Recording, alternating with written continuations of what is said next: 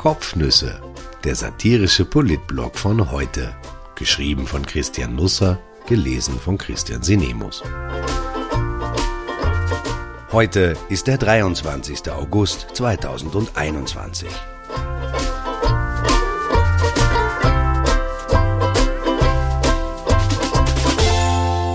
Er ist wieder da. Was Sebastian Kurz von Werner Koglers Frisur hält und warum es Birgit Hebein die Haare aufstellt.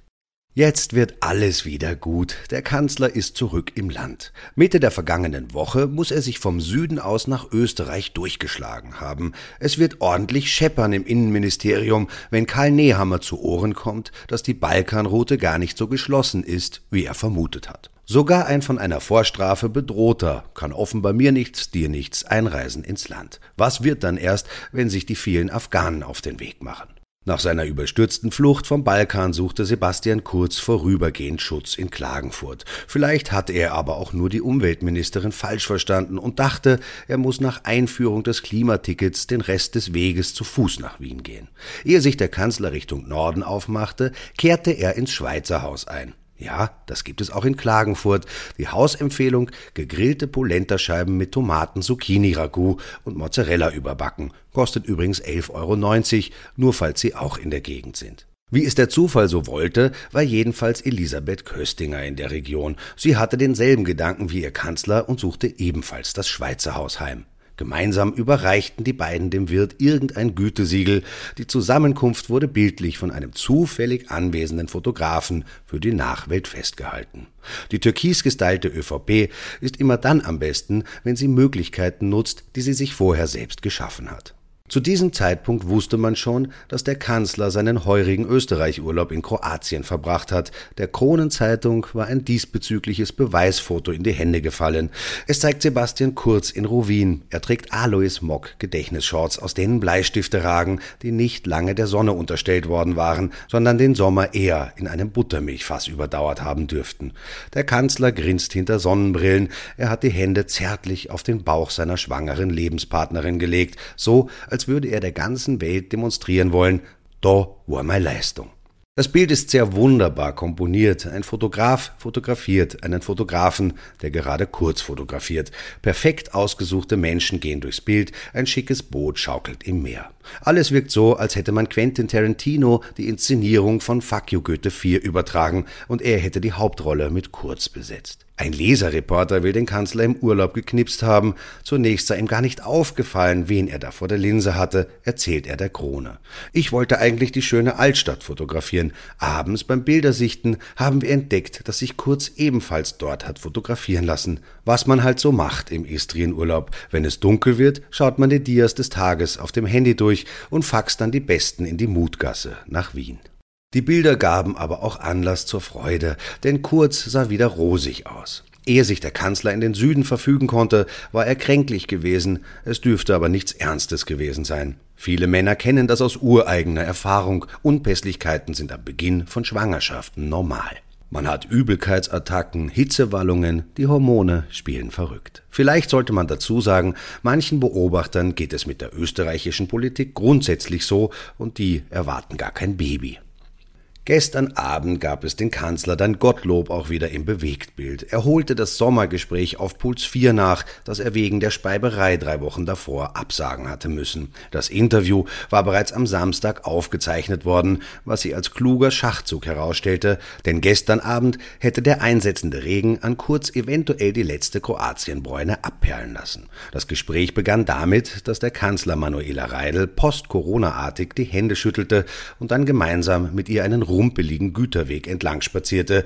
Vielleicht wollte er damit auch auf die prekäre Lage des Straßenbaus im Weinviertel aufmerksam machen. Kurz hatte sich Pulkau am Fuße des Mannhardsberges als Platz fürs Interview ausgesucht, obwohl er, wie er zu Beginn bekannte, gar kein spezielles Verhältnis zu Pulkau am Fuße des Mannhardsberges habe.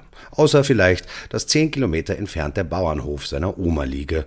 Mir geht's gut, sagte er, er habe eine Sommergrippe gehabt, nichts Tragisches. Im Urlaub sei er dann zweimal essen gewesen, was gar nicht viel ist für eine Woche, wie ich finde. Dabei habe ihn ein Journalist oder doch ein Lesereporter entdeckt. Aber das ist in Ordnung. Die Frage blieb offen, was passieren hätte können, wenn das mit dem Foto nicht in Ordnung gewesen wäre. Das Bundesheer steht einem ja nicht überall zur Verfügung, vor allem nicht im Ausland. So ging es dahin, den Güterweg entlang, im Hintergrund sah man Weinstöcke und recht viel Gegend, die sich durch ihre Monotonie auszeichnete, vielleicht war es auch eine Fototapete. Kurz in ausgewaschenen Jeans aus dem Urlaubskoffer redete über seine künftige Rolle als Vater. Ein Papamonat sei sicher großartig, aber als Regierungschef leider nicht möglich. Er werde seine Freundin aber in den ersten Tagen und Wochen bestmöglich unterstützen. Dann nicht mehr? Weniger arbeiten würde er gern, aber ich habe eine Tätigkeit, wo man sich das nur bedingt aussuchen kann. Zwischendurch warf er ein, dass er sein Privatleben gern privat halten wolle. Manuela Reidel nickte verständnisvoll und bekam erst richtig Gusto. Inzwischen waren elf Minuten vergangen, Kurz und Reidel mussten in der Gegend von Linz angekommen sein. Die Interviewerin interessierte sich nun für die Kleidung des Kanzlers. Sie tragen immer dieselbe Anzughose. Seine Essgewohnheiten, viel ungesünder als ich, kann man sich nicht ernähren. Seine schlanke Linie, da ist das Alter von 34 ein gewisser Vorteil. Schließlich wollte sie wissen, warum er immer so akkurat frisiert sei und der Vizekanzler nicht. Da hob Sebastian Kurz die Stimme an und sagte einen Satz für die Ewigkeit. Ob Kogler gerade frisiert ist oder nicht, ist mir ehrlich gesagt relativ wurscht.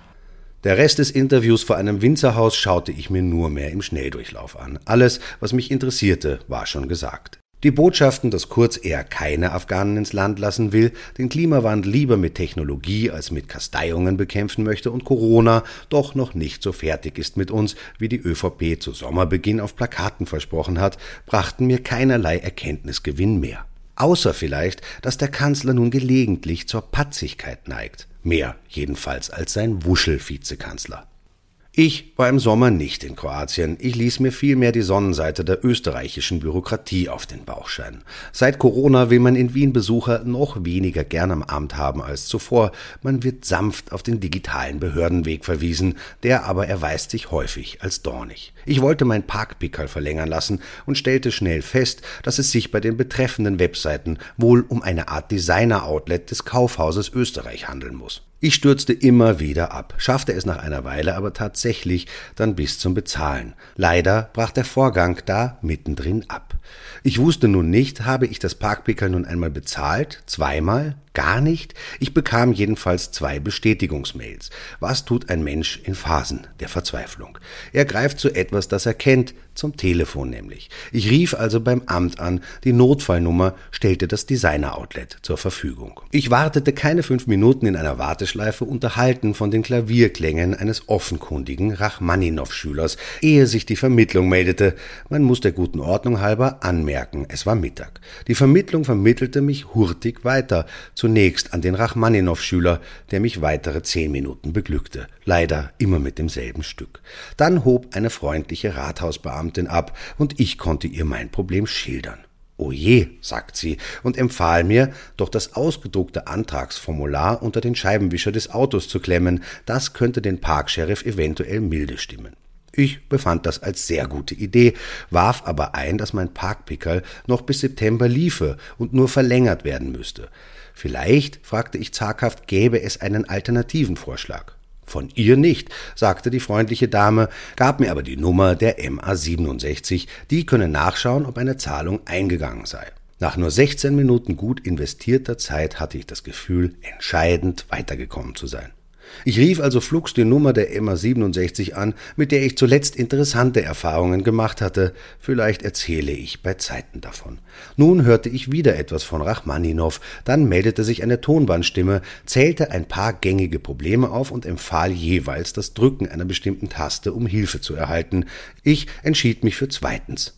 Statt Rachmaninow hörte ich nun das Klingeln eines Telefons aus der glanzvollen Zeit der Wählscheibenapparate, in Lustspielen im Volkstheater etwa. Vorrangig besetzt mit Ossi Kollmann und Elfriede Ott kamen derartige Geräte früher häufig zum Einsatz. Ich durfte mich leider nicht lange daran erfreuen, denn nach zwei Minuten schnappte das Gespräch ab. Danach trieb mich ein Gedanke um. Vielleicht gibt es die MA 67 gar nicht und der zuständige Stadtrat weiß das nicht. Nach zwei Wochen bekam ich dann aber Post. So wild treiben wir es mit der Digitalisierung dann auch wieder nicht.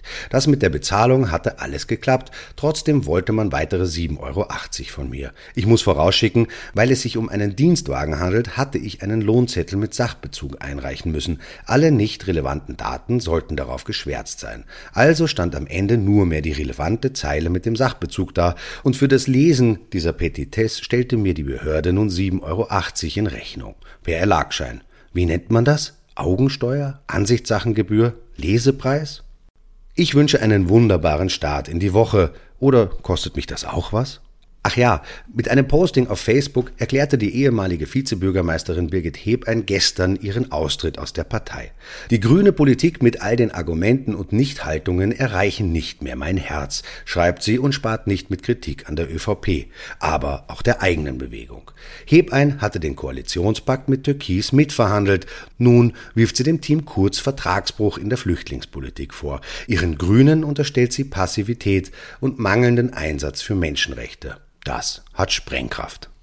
Die grüne Bewegung hat ihre Wurzeln in den 80er Jahren. Schon damals befanden sich der linke und der bürgerliche Flügel im Wettstreit miteinander. Wunden heilen, Narben bleiben.